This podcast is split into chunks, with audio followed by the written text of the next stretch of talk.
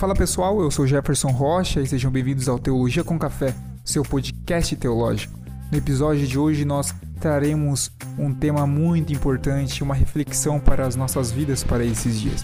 Estamos chegando em uma data importante para a igreja e para todo cristão, a Grande Páscoa.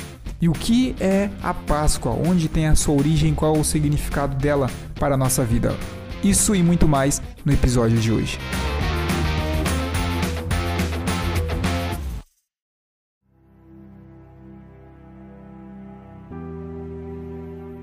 Tudo começou há muito tempo atrás, lá no Egito.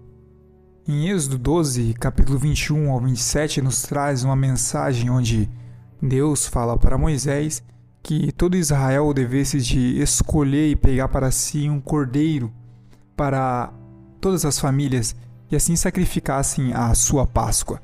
Aquela noite era uma noite de tensão, uma noite de apreensão. Os israelitas estavam esperando ansiosamente em suas casas por este grande momento. Então, à meia-noite, o silêncio foi quebrado por gritos de desespero. E a ordem chegou. Estava assim na hora de partir do Egito.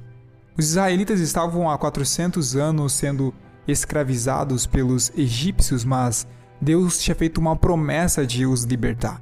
Ele envia então pragas devastadoras sobre todo o Egito e faz assim grandes milagres, mas Faraó tem o seu coração endurecido e não liberta o povo de Deus.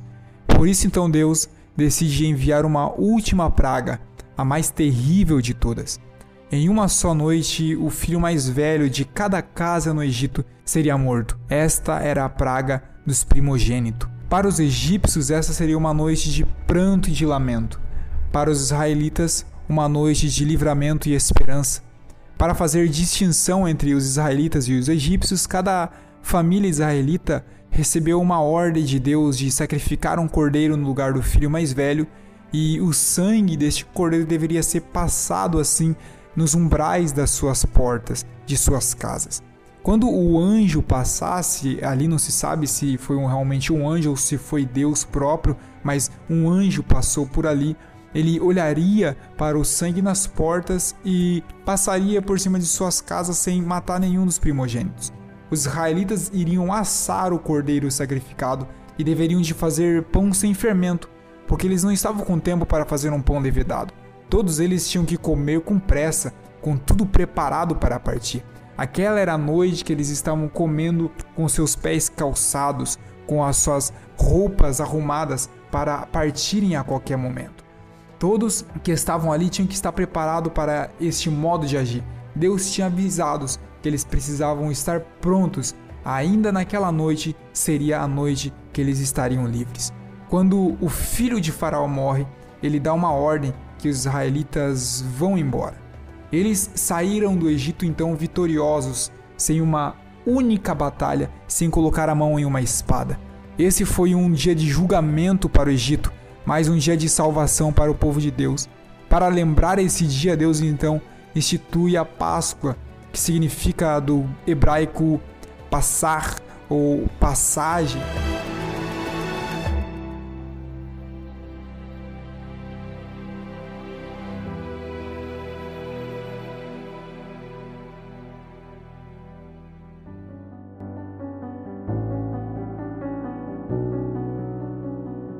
A Páscoa cristã traz um significado parecido com esse.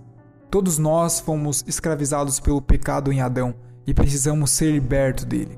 Deus prometeu trazer julgamento sobre o mundo na fundação do século, mas ele nos ofereceu uma esperança, um livramento em Jesus Cristo, o Filho unigênito.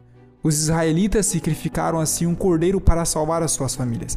Deus ele não envia somente o cordeiro, ele sacrifica o seu próprio filho e o seu único filho para salvar e redimir uma humanidade.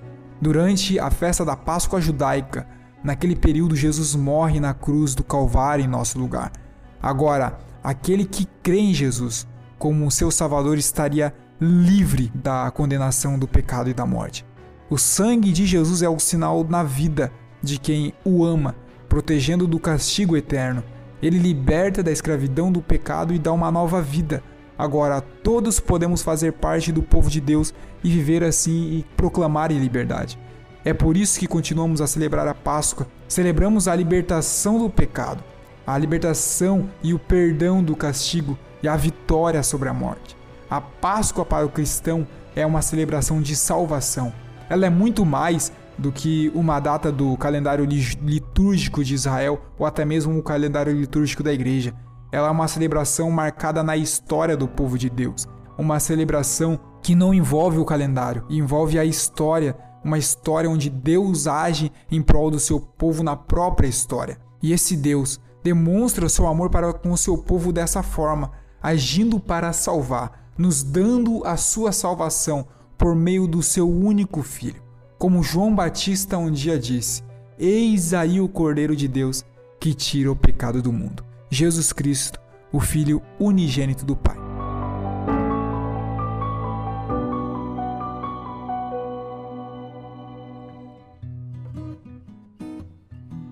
Então é isso, pessoal. Espero que vocês tenham gostado desse episódio. Compartilhe com os seus amigos este episódio. Deseje a eles assim uma Páscoa de reflexão naquilo que Jesus fez por todos nós. Acesse nosso canal no YouTube, temos podcasts exclusivos lá, temos vídeos lançados toda semana com reflexões e séries e temas muito importantes. Então, se Jesus nos permitir, semana que vem estamos de volta. Fiquem assim todos na paz do nosso Senhor Jesus Cristo e feliz Páscoa.